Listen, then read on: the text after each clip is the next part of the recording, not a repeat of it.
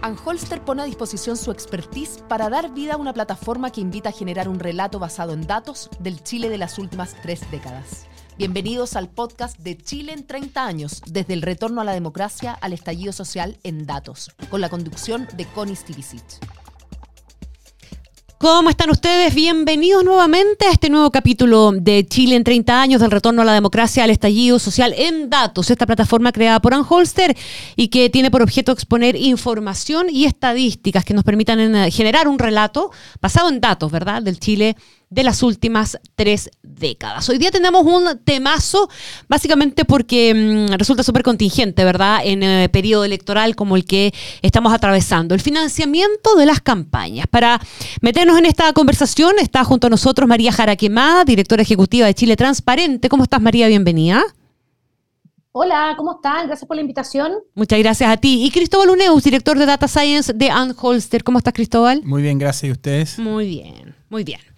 A ver, este es eh, probablemente uno de los temas delicados, eh, poco sexy y tremendamente relevante, porque no solo hablamos de cómo se financia y cómo se sostiene una democracia, porque tiene un correlato en, plata, en, recursos para poder existir, sino que también lo vinculamos muy estrechamente con los temas de transparencia y de corrupción. Y tenemos una trayectoria bien interesante eh, en, este sentido, con hitos y con cambios históricos en los últimos 30 años. Probablemente muchos tengan de la memoria el recuerdo del caso Mobgate, que fue primero el primer gran escándalo en materia de eh, relación dinero y política, luego el caso Penta, el caso SQM, y podríamos sumar eventualmente también algunas otras cosas más, pero ahí probablemente están eh, las madres de las grandes batallas y que terminaron además en cambios eh, legislativos importantes que nos podrían llevar a concluir que algo mejoramos, pero no al 100%, ¿verdad? Y la confianza de la ciudadanía en, en, en, eh, en, los procesos electorales está muy, va muy de la mano con este tema. Déjame partir preguntándote a ti, María, desde el punto de vista de la transparencia, ¿verdad? Eh, ¿Cuáles son, eh, en la trayectoria de este tema, compartes tú que estos son los principales hitos y de qué manera hemos, hemos ido resolviendo los desafíos? A ver, sí, es un, es un hito importante y bueno, la verdad es que eh, nosotros tenemos información efectivamente a partir del año 2004, que es cuando por primera vez nosotros en 2003 tenemos una ley de financiamiento y gasto electoral.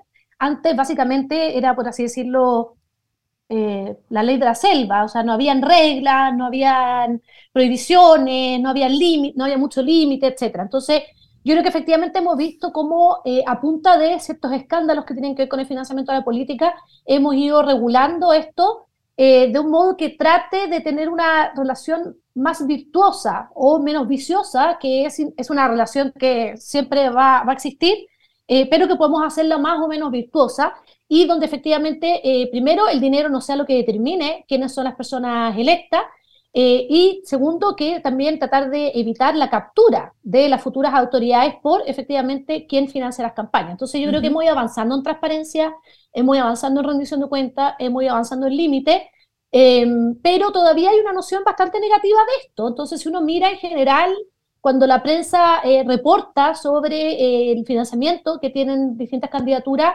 es algo como entre, entre de cupuchenteo, por así decirlo, como también de, oh, mira qué terrible, esta persona le están aportando mucho, cuando no necesariamente debiéramos verlo así.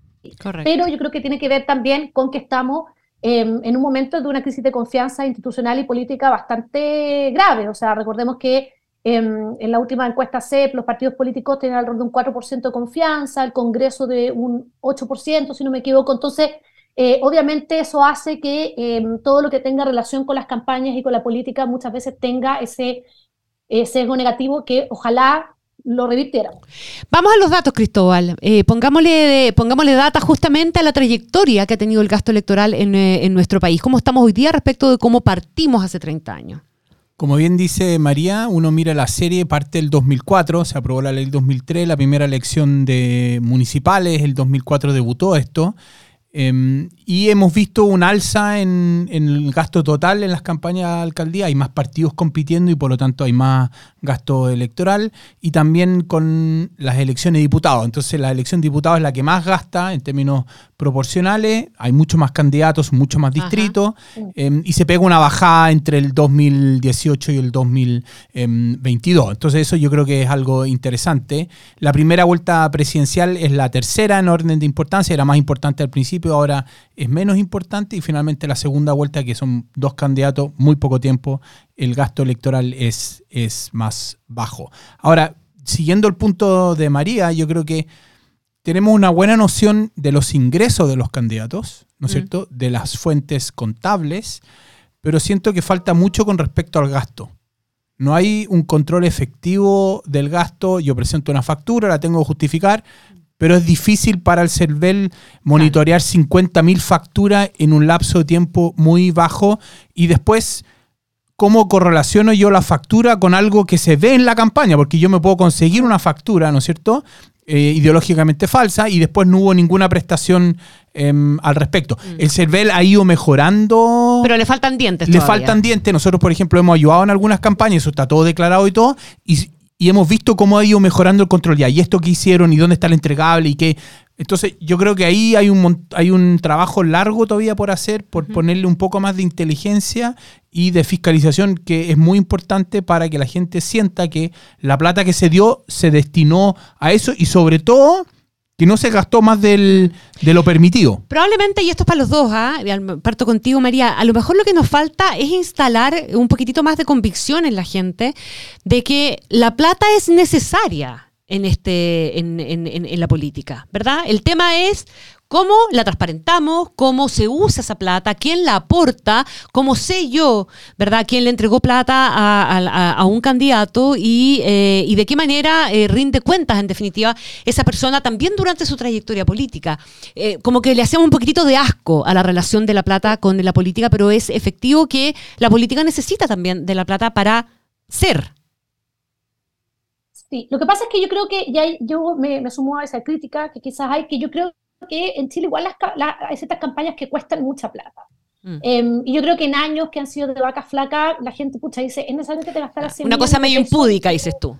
Claro, es necesario que te gastaras 100 millones de pesos en esa campaña, entonces, efectivamente, y es algo que es difícil de cambiar, pero tenemos campañas demasiado centradas en marketing Em, y poco en contenido real. O sea, por ejemplo, pensemos en la elección que tenemos este domingo. O sea, ¿cuántos de ustedes de verdad saben lo que están proponiendo en temas muy concretos eh, varias de las candidaturas? O sea, yo el otro día vi la franja y había un señor que yo dije, este señor está equivocado, porque estaba proponiendo recuperar Valparaíso de las manos de Jorge Charp, y eso no va a ocurrir el domingo. Entonces, em, yo creo que hay un tema ahí de, de, de cuánto es el gasto de los montos que hay, eh, como señalan los datos, eh, y, decía Cristóbal, ha aumentado bastante el de diputados, eso tiene que ver también con la ley de inscripción eh, automática, em, y que yo creo que en el fondo es una conversación que hay que tener, si en el fondo es necesario gastar esa cantidad, ¿ya? Mm. Em, pero lo segundo también, y yo estoy de acuerdo con lo del gasto, yo creo que el CERVEL tiene que estar más presente en terreno, en el fondo tiene que sentirse como una amenaza real, porque por un lado tenemos la tentación de que es el caso que se está investigando respecto a Karina Oliva, de que cuando a ti te va muy bien en una elección, como tú rindes un mes después, tú puedes tender a inflar gastos para quedarte con esos recursos. Eh, y por otro lado, yo creo que hay muchas, muchos tipos de campaña que em, no se ha terminado de eh, regular bien, porque es complejo todo esto de, las campañas digitales, eh, donde yo creo que no se declaran gastos. O sea, por ejemplo, hay una compra de base de datos de impactante y que yo en general no veo esa declaración, ni lo mismo con eh, la, cantidad de avisos que a uno le llegan al celular, en mensaje de texto, etcétera. Entonces, yo creo que efectivamente está cambiando un poco el modo de hacer campaña. Hoy en día yo creo que incluso es un poco más barato que antes por cómo las haces. Sí, em, entonces yo creo que hay un, hay una, una un cuestionamiento legítimo a ¿es necesario gastar tanto? Em, pero segundo, yo creo que efectivamente eh, tenemos que revertir esa percepción de que eh, que alguien aporte, que una persona con nombre y apellido aporte a una campaña sea algo negativo. Yo creo que eso no tiene que ser negativo. Creo que en ese sentido los norteamericanos lo han resuelto de una manera mucho más pragmática, eh, pero para eso yo creo que también es importante mostrar que se pueden hacer, y se ha hecho en campañas hace poco, eh, que se puede mostrar que se pueden hacer campañas con muy buenos aportes numerosísimos eh, bajos de muchísimas personas para un poco sentir que la gente eh, participe también de ese modo a apoyando sus candidaturas. Hablemos de los montos, Cristóbal, porque claro, no, yo creo que la gente no tiene mucha noción, ¿verdad? Efectivamente hay campañas que cuestan 100 millones, pero también hay campañas que cuestan menos. tú decías que la campaña más cara es la campaña de diputados por una cuestión de número, el tema de la inscripción, después la de alcalde, que todavía sigue siendo un terreno medio desconocido, y la presidencial es la, es la menor y ha bajado fuertemente en el tiempo. Pero ¿de cuántas platas estamos hablando? Eso es una muy buena pregunta, porque varía mucho por uno, el tamaño de la, de la zona que me toca. Entonces, ser candidato a senador es muy distinto a ser candidato a diputado, aunque las zonas geográficas sean distintas. En general, un senador tiene más recursos a su disposición que, un candidato a, a, diputado. Y una campaña puede costar cualquier cosa de 20 millones a 400 millones. La campaña de mm, la que fue gobernadora, que gastó 700 millones, ¿no es cierto? no, la de Bópolis. ¿Cómo se llama la...? Um, ah, em, ya, ya nos vamos a acordar. Sí. La Catalina, Parot, ¿no es cierto? Gastó 780 millones y... Em, no salió. Y no salió, y una candidata que gastó 80 millones que sacó más votos que ella. Entonces, ahí hay distintas mm. estrategias y, y yo coincido con María que en el fondo esto ha dejado de ser una, una, de hacer campañas con carteles a ser una cosa más digital. Pero ha dejado de ser la política un terreno para los que tienen recursos eh, versus los que no tienen. No, a mí me da la sensación que hoy día está pasando más que partidos chicos con buena estrategia, con un buen mensaje, están irrumpiendo y sacando votos de partidos que tradicionalmente han gastado mucha plata. Y el ejemplo más claro, concreto, está pasando hoy día. Chile Seguro está gastando mucho más plata, está gastando en promedio 25 millones por candidato en los aportes que ha recibido, Partido Republicano en 4 millones y todo lo que indica es que van a sacar un porcentaje de votos muy parecido. Entonces, estamos viendo más partidos chicos nuevos con una estrategia territorial distinta que están irrumpiendo en la forma de hacer em, mm. campaña. Quizás pusieron toda la plata en la franja y están apostando a la franja o están o han o al mundo digital o al mundo digital que las palomas em, no, no funcionan. Pues, en algún momento vamos a poder hacer, y pronto, ojalá, ¿verdad? Un cruce entre la eficiencia de ese gasto y la cantidad de plata que estamos metiendo, porque efectivamente los tiempos han cambiado. La manera de hacer campaña, como tú dices, María, eh, es distinta. Ya los puerta a puerta, los viajes largos, los gastos en benzina, en, no sé, pueden alimentar al grupo de personas que salía a la calle. Eso ya prácticamente no existe. Hoy día estamos hablando de una cuestión mucho más reducida mucho más reducida y es súper interesante cómo efectivamente ha ido cambiando el tema del éxito electoral y la, o la rendición en el fondo de la inversión que tú haces. Por ejemplo, en el plebiscito de entrada eh, fue inversamente proporcional el gasto eh, mm. por opción con el resultado electoral. Mm. O sea, hubo alrededor de un 70% del gasto que se fue al rechazo y ganó un 70% de la prueba. En la elección pasada de constitucionales fue un poco lo mismo. O sea, acuérdense que la lista del pueblo habían candidatos que tenían como 100 mil pesos. Sí. Y, le fue, y tuvo un éxito electoral muy bueno. O sea, el, eh, la, la centro derecha en general y republicano no, no, no les fue muy bien en esa elección y gastaron bastante. Y en cambio otros, em, como la lista del pueblo y candidaturas más pequeñas, eh, le fue muy, muy bien con muy poca inversión. Entonces, es interesante, estaba viendo, porque es que yo soy, bueno, todas saben que soy bastante fan de Decide Chile, entonces estaba revisando ahora en la mañana el tema de efectivamente el financiamiento de la campaña de este domingo, y los candidatos del Partido de la Gente eh, tienen eh, todos un millón, hay uno que tiene como un millón doscientos mil, un millón en aportes, ¿ya? Entonces probablemente ahí se gestionó a través del partido que se dividió de manera así súper ecuánime, eh, y todo también indica, bueno, vamos a ver cómo le llega la, noticia de lo que pasó con la candidata Nerica, pero todo indica que también ellos tendrían un éxito electoral no menor. Entonces, em, yo creo que ha cambiado un poco, ya, ya, ya no es tan obvio. Siempre hay casos emblemáticos de personas que gastaron mucho y no ganaron. Sí, lógico. Pero eran como, eran como casos simbólicos, como menos que más. En general, tú mirabas, pues tú las senatoriales, y los que más gastaban en la región metropolitana, en el Maule, etcétera, ganaban. Em, y esa era como la tónica. Pero mm. yo te que en los últimos años eso ha ido cambiando. Ya no es tan evidente que la persona que más gasta necesariamente va a salir electa. El caso de Karina Oliva es uno de esos casos emblemáticos, por ejemplo, donde no ganó, pero llegó segunda. Estamos conversando con María Jaraquimá, directora ejecutiva de Chile Transparente, y Cristóbal Uneus, director de Data Science de Anholster. Los cambios normativos los hemos hecho cuando hemos tenido reventones, ¿verdad? Crisis. Al principio recordábamos el caso Mopgate, que fue la primera gran transformación, y de hecho por eso el 2004 partimos con la posibilidad de transparentar en algo el tema. Luego el caso Penta, después el caso SQM, y bueno, y hoy día tenemos también a, a nivel municipal algunos casos, eh, pero, pero ¿Somos capaces de hacer cambio a partir de evidencia? Porque como que eso nos falta un poquito, no de escándalo, sino que de evidencia. O sea, esto que estamos hablando ahora, eh, que ya comienza a ser bastante evidente, que las campañas son más baratas, eh, que tenemos que meter el mundo digital eh, y, eventualmente con eso también reducir el nivel de gasto. Eso es una muy buena pregunta porque yo creo que una cosa que tuvo efecto em, en esta campaña es que la reforma constitucional que habilitó el proceso le bajó el límite a un tercio. Sí. Entonces hoy día tú puedes gastar mucho menos que una elección senatorial que sucedió hace dos años. Y vamos a ver que no cambió mucho y por lo tanto se puede hacer más barato. Em, no, no he encontrado una buena explicación por qué lo bajaron a un tercio, pero los senadores y los diputados acordaron a bajarlo un tercio. O sea, puede ser arbitrario, digamos, Puede ser pero, arbitrario. pero si funciona, funciona. Pero lo que sí, y en el mundo digital, es clave mirar los canales. Porque, por ejemplo, Facebook, a propósito de todo lo que pasó con Cambridge Analytica, tiene hoy día una API donde ellos reportan los gastos que hacen los movimientos políticos. Y tú puedes ver, y nosotros hemos monitoreado, pero a veces los números no coinciden con el CERVEL, quizás por el periodo y todo. Pero hay otras fuentes donde no se reporta gasto. Y el, y el ejemplo más claro es, por ejemplo, YouTube. Claro.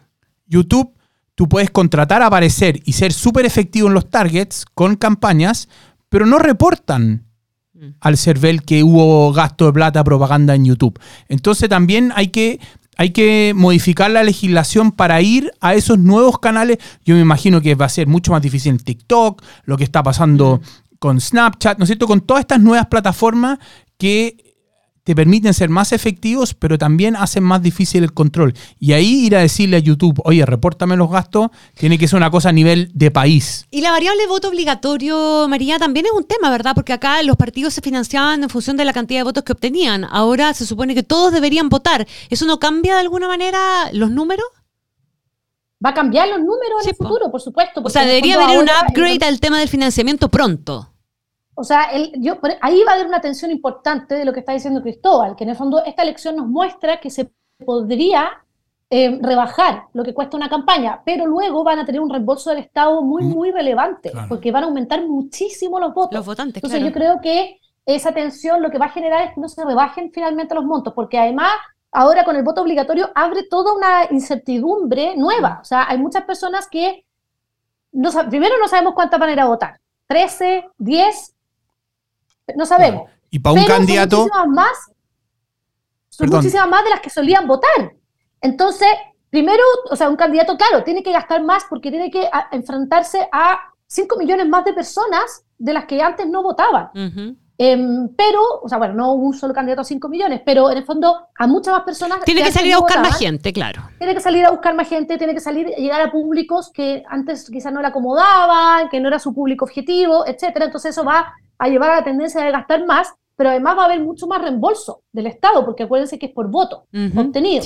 Entonces ahí quizás en los primeros años vamos a ver un cambio donde eh, el, el- el- el aporte del Estado va a ser muchísimo más alto que el financiamiento privado y vamos a tener una tendencia a tener un sistema donde el aporte público, a menos que se cambie la ley, donde el aporte público tienda a ser lo más preponderante, que es algo que hasta el momento no ha ocurrido, que es algo como, por ejemplo, en México ocurre eso. En. México, eh, casi, o sea, la gran parte del financiamiento viene del Estado. ¿Tenemos agujeros negros aquí o no en materia de financiamiento electoral? sí, y, em, yo creo que la gente tiene la percepción que, el- que los candidatos gastan más plata de la que declaran que gastan. Y por lo tanto eso ayuda a la preocupación del poco, la poca credibilidad que Mm. hablabas tanto tú como, como María. Entonces yo creo que ahí falta una fiscalización más efectiva del CERVEL y probablemente hay que dotarlo con nuevas tecnologías, nuevos recursos, nuevas atribuciones para efectivamente que la gente sienta que hay alguien que está vigilando que los candidatos no, no gasten más de lo permitido para, porque sería el primer indicio de, de actos de, uso indebido de los recursos y de saltarse la ley. Antes de, que, de pensar entonces en hacer cambios a la norma, eh, deberíamos pensar en fortalecer al CERVEL, María Jaraquemada. Pucha, ¿sabes qué? Ahí yo creo que el CERVEL sí se ha fortalecido. Lo que pasa es que, claro, efectivamente quizás tiene menos manos de las que quisiéramos, pero yo me acuerdo cuando se cambió la ley el año 2016 que, que hubo un acuerdo por parte del CERVEL también de lo que se le estaba otorgando. Yo creo que efectivamente eso puede mejorarse. Y yo creo que en el fondo es un músculo que ha tardado en ejercitar. Eh, ya han pasado varios años desde el 2016, entonces uno al principio podía decir 2018, 2019, ok, es un músculo nuevo, pero yo creo que el CERVEL eh, le ha costado en el fondo aceitar la máquina del tema de las campañas. Se le han hecho muchas recomendaciones basadas en la experiencia internacional, como dice Cristóbal, el uso de mayor inteligencia de datos, eh, fiscalizaciones aleatorias en terreno, en el fondo que se sienta la presencia del servicio electoral. Yo conversando con muchas personas que han participado en campaña en general, me dicen que en terreno no se siente la presencia del servicio electoral. Mm. Y también se han hecho recomendaciones que el CERVEL en su minuto no estuvo de acuerdo, pero que ah, post Oliva sí, sí estuvo de acuerdo, que es que los candidatos vayan rindiendo sus gastos en línea eh, durante la campaña y en el fondo el mes posterior hagan los ajustes necesarios que haya que hacer. Pero hoy en día tú tienes sistema, un software, el, el CERVEL les pone mucho, mucho software a disposición a los candidatos entonces, y candidatas. Entonces, tú tienes sistemas en línea donde tú puedes ir registrando tus gastos, yendo subiendo eh, las boletas, los qué sé yo, y en el fondo ahí se va calculando un poco y vas viendo cómo se ajusta y así tienes menos incentivo a hacer trampa después. Entonces, yo creo que, o, ajustar, que en el fondo hace unos cálculos, eh, yo me acuerdo mm, hace miles de años atrás, eh, antes de que estuvieran estas mismas normas, yo me acuerdo personas diciendo los administradores electorales son los contadores, los mejores contadores del planeta Tierra porque logran ajustar justo lo que gastan con el límite al gasto electoral y con lo que... recibieron de aporte. Mm. Entonces era como perfecto, no había ninguna falla, es como increíble. Em, entonces yo creo que hay maneras de mejorar esto. Eh, entonces yo creo que más que fortalecer en sí mismo al CERVEL, yo creo que el CERVEL tiene que em, ponerle más músculo a este, a este, cuento. Hacer más exigible su, su, su supervisión. Cristóbal. Sí, lo que pasa también es que, y lo que dice María, como los candidatos no saben cuántos votos van a sacar, y el rembol y la parte del Estado es la parte más importante, que es como Luca por, por voto, solo saben cuánto pueden gastar el día de la elección. Claro. Porque saben cuántos votos sacaron, multiplican por Luca y saben. Por lo tanto, el día después de la elección pueden justificar un montón de gastos que en realidad deberían, haber tomado antes, pero no lo tomaron porque tienen que justificar el gasto. Entonces ahí hay un espacio para, para mal uso de los recursos que es bastante mm. em, grande, que, como dice María, se le ha recomendado el CERVEL. Ahí quizás es necesario un cambio normativo, ¿no es cierto? Que después del día de la elección no se debería poder rendir ningún gasto más. Claro. No tiene ningún sentido. Em, pero eso, eso, eso ha faltado. Y lo otro es, yo creo que hay que repensar el pago por voto con un escenario voto obligatorio. no puede seguir en el mismo monto, tiene que bajar porque ahora la masa votantes es más alta. Sí, no, si no el Estado va a tener que ponerse con muchas lucas, como decía María, efectivamente. Les cuento que se nos pasó volando el tiempo. Les quiero dar las gracias a los dos, María Jaraquemada, directora ejecutiva de Chile Transparente, y Cristóbal Uneus, director de Data Science de Anholzer. Muchísimas gracias por estar aquí en, este nuevo capítulo de, mm, de, de CIEChile.cl. Los 30. Están súper invitados todos a seguir conectados y visitar el sitio. Gracias, María. Muchas gracias, gracias, María. Gracias, Chao. Chao, Cristóbal, gracias. Analicemos, analicemos post elecciones. Eso, hagámoslo. Ya. Que estén bien. Chao. Chao. Que estén bien. Chao. Anholster pone a disposición su expertise para dar vida a una plataforma que invita a generar un relato basado en datos del Chile de las últimas tres décadas. Bienvenidos al podcast de Chile en 30 años, desde el retorno a la democracia al estallido social en datos, con la conducción de Connie Stivicic.